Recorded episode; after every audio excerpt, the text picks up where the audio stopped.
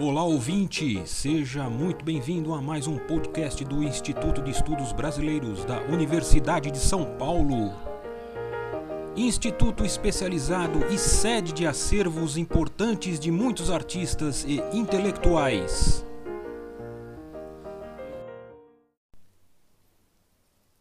Olá, eu sou Cláudio Del Puente, ator do grupo Casulo, Boneco Objeto que é dirigido pela professora e doutora Ana Maria Amaral. É, participei do espetáculo Dicotomias, Zé da Vaca, Benfazeja, A Coisa, entre outros experimentos dentro do teatro do Casulo, que, que tem as suas raízes muito ligadas à USP, às práticas investigativas do teatro de animação onde cursei a disciplina Dramaturgia da Imagem com a própria Ana Maria. O grupo foi para o Festival Internacional de Praga e ganhou um prêmio de criação artística com o espetáculo Dicotomias, entre muitos outros prêmios e editais né, nos seus 40 anos de atuação. Então é um grupo super tradicional. E eu vou falar um pouquinho aqui sobre a minha experiência com o espetáculo A Benfazeja e depois mais com mais profundidade a performance, né, ou a intervenção que fizemos sobre esse espetáculo. Para o podcast João Guimarães Rosa em cena, parte 3, a convite da minha amiga Mayra Fanton, também do grupo Casulo. Eu vou começar falando sobre um, um texto, um artigo do professor Alexandre Matti, da Unesp, artigo Uma proposta de adaptação de textos literários para a linguagem teatral. Tudo certo como dois e dois são cinco. É, eu só estou retomando esse texto, uma pequena citação dele, que ele traz a literatura como a unidade produtora de sentido em um processo coautoral. E na adaptação, ele invoca né, a tríade essencial do teatro, os atores, o texto e o público. Ele também diz que para essa situação funcionar, o ator precisa repensar, ampliar e redimensionar as suas potências expressivas. E que esse trabalho seja um espaço de celebração entre apaixonados pelo tema, pela história e ou pelo autor, que aqui é o caso do que estamos falando da Benfazeja, que foi um presente para a gente poder trabalhar em cima desse texto. E resgatando o nome da disciplina que trabalhamos muitas vezes, a dramaturgia da imagem, a gente trabalha a partir da imagem e com ela construindo roteiros. E aqui no caso a gente precisa primeiro transformar o texto em imagens para depois criar essa dramaturgia da própria imagem. Então eu já trago aqui a, o quão é importante a intervenção das artes plásticas né, no, no teatro de animação, que vai criar esses objetos, essas figuras, esses personagens. No caso da Benfazeja, a gente usou o recurso da máscara, então é um recurso que dentro do teatro de animação traz muito a fixação da imagem, né? É, toma a imagem por inteiro, né? Uma a máscara ela costuma ocultar e revelar coisas, mas traz para o espectador somente o essencial por essa condição fixa dela, né? E é uma, um recurso muito utilizado em ritual, né? É, invocando deuses, animais, trazendo uma outra condição uma magia. Então, eu retomo aqui de falar sobre os apaixonados pelo tema, pela história e pelo autor, coloca a gente nesse lugar de tentar buscar essa magia, né? de ir além, transpor ali o, o, o que o texto já nos presenteia. Eu falo do presente porque muitas descrições, né? Descrições de lugar, situações muito imagéticas, palavras como sombras frouxas, né? Ele traz muita descrição dos, dos personagens, então que, que serve muito para a formação da máscara, da criação, mas principalmente para a transposição dessas imagens para o corpo. Então, como que o desafio de, de transformar palavras como sujas de si, é, velha e feia, andava meio agachada, com os joelhos para diante. E, então a gente vai recebendo dicas, né? Furibunda de magra, movimentos, muito posturas, né? Apanham-lhe o andar em ponta. E quando ele compara a, a uma égua solitária de selvagem compostura. São elementos muito ricos, né? Sorte do desarrumo, com o olhar simples do inobservável. Então a gente teve que entrar nessas observações e fundo nelas para criar os gestos. Outra característica bacana que nos ajudou é a relação entre os personagens. Estou falando aqui do, dos personagens é, Mula Marmela e, e Segue o Retropé, que são os personagens que a gente utilizou nessa intervenção. Eu vou fazer um parênteses aqui para o que eu vou falar mais da intervenção, que foi o processo que eu participei por mais tempo, porque na peça a gente tinha um narrador e a cena ela era a materialização da fala desse narrador, né? Só que na intervenção não, resolvemos fazer essa intervenção no silêncio. Então, essa intervenção trouxe os personagens a Mula Marmela e o Cego Retropé.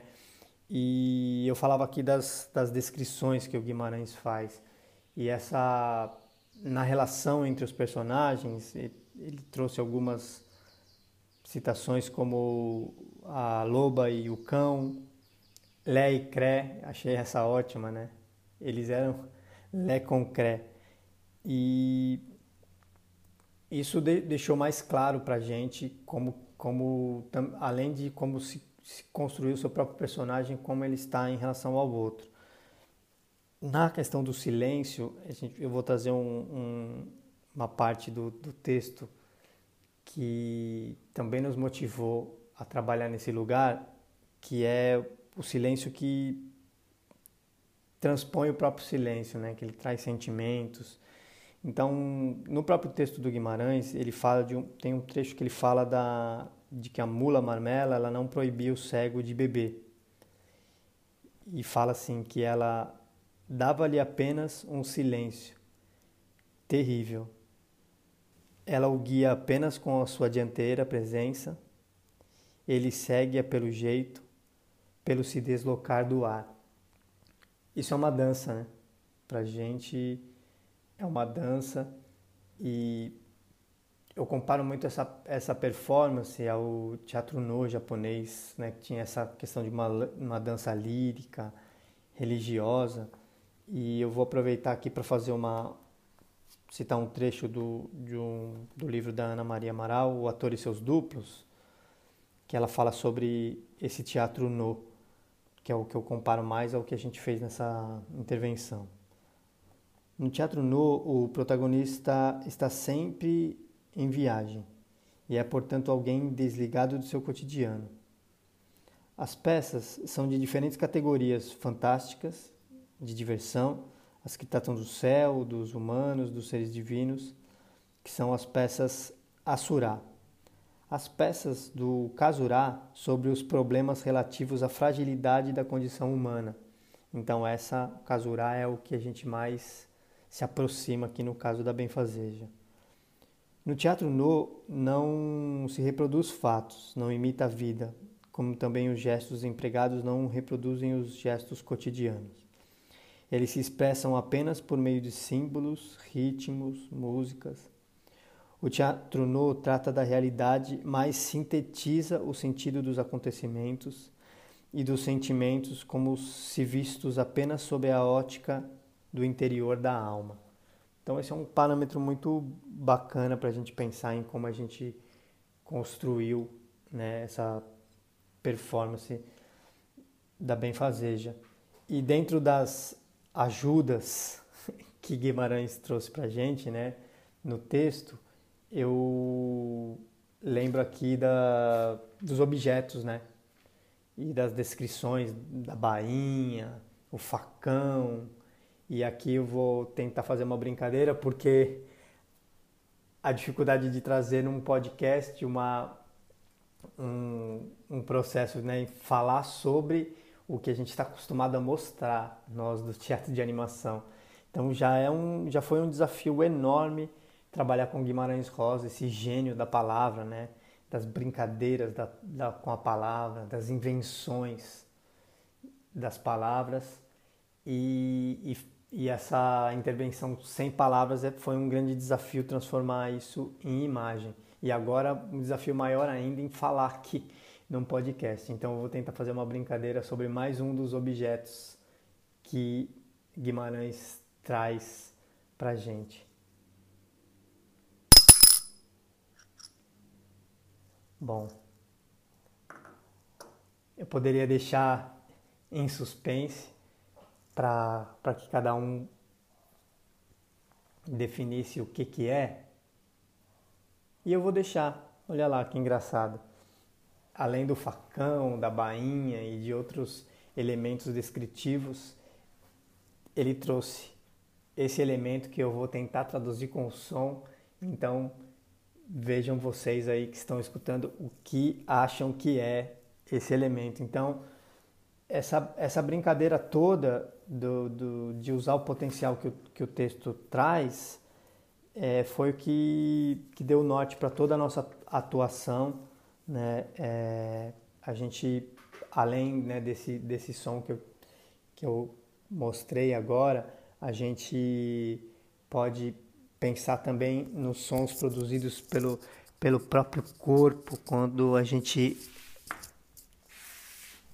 arrasta os pés. Então, alguns elementos que trouxeram mais vivacidade a esses personagens, né? É, eu acho que a gente pensou bastante nessa não ação, o, o medo, o suspense, né? É, tem um trecho incrível que fala do cego retropé em que seu medo não tinha os olhos para encher. Então, a gente tentar retratar todo esse esse pesar, o, a solidão. É, tem, uma, tem uma cena muito forte no, no, no conto onde o cego tenta matar a mula e ela simplesmente não se move, né? Então a não ação é muito forte dentro do, do, teatro de animação, de preencher esse lugar, não, não só no teatro de animação, como na dança, né? Que foi a, a brincadeira que tentamos trabalhar nessa performance usando o corpo. Outra ajuda que o Guimarães deu pra gente, principalmente vou retomar essa cena, onde ele tenta matar e ele avança as doidas. Então isso é muito imagético e corporal. Além de outras metáforas como um bicho no fundo da floresta e todo essa imagem do texto do Guimarães enigmática, ela ela abre uma interpretação enorme. E a gente com as imagens a, a gente tenta trazer essa, essa amplitude das interpretações do enigma da obra, o final onde a mola pega um cachorro morto, abandonado, já meio podre, e ele deixa na dúvida, né? Essa piedade possível dela procurar uma cova ou de ter com quem se abraçar na hora da sua grande morte solitária. Então é uma fala muito imagética e enigmática. E falando em enigmática, eu vou dar um exemplo aqui do que aconteceu quando a gente fez a intervenção no próprio IEB. No final, a gente voltou para um debate e dentro da conversa direcionada para os atores, a gente viu que as perguntas direcionadas ao personagem cego retropé vinham para mim e as, e as da Benfazeja, da Mula Marmela, iriam, iam sempre para a Mayra, e sendo que eu representava a mula e ela o cego. Então, o nosso condicionamento foi para essa conversa e a gente no Enigma também trabalhou isso de que as pessoas nem repararam na estatura, na, no porte físico e, e, conversaram com a gente desse jeito. E aí a gente pega um, um, um trecho da própria obra para brincar com essa situação, onde o narrador fala: E nem desconfiaram, hein, de que poderiam estar em tudo e por tudo enganados. Eu vou finalizando aqui a minha fala, já agradecendo muito o convite. Espero poder participar de outros eventos dentro do IEB, é sempre uma satisfação. E eu encerro falando um trecho também do livro Ator e Seus Duplos, da Ana Maria Amaral, onde ela diz que o teatro é transformação. No teatro, o ator morre enquanto indivíduo e renasce enquanto personagem. Obrigado. Este podcast do Instituto de Estudos Brasileiros chega ao final. Esperamos que tenham gostado e em breve retornaremos com um novo assunto para você.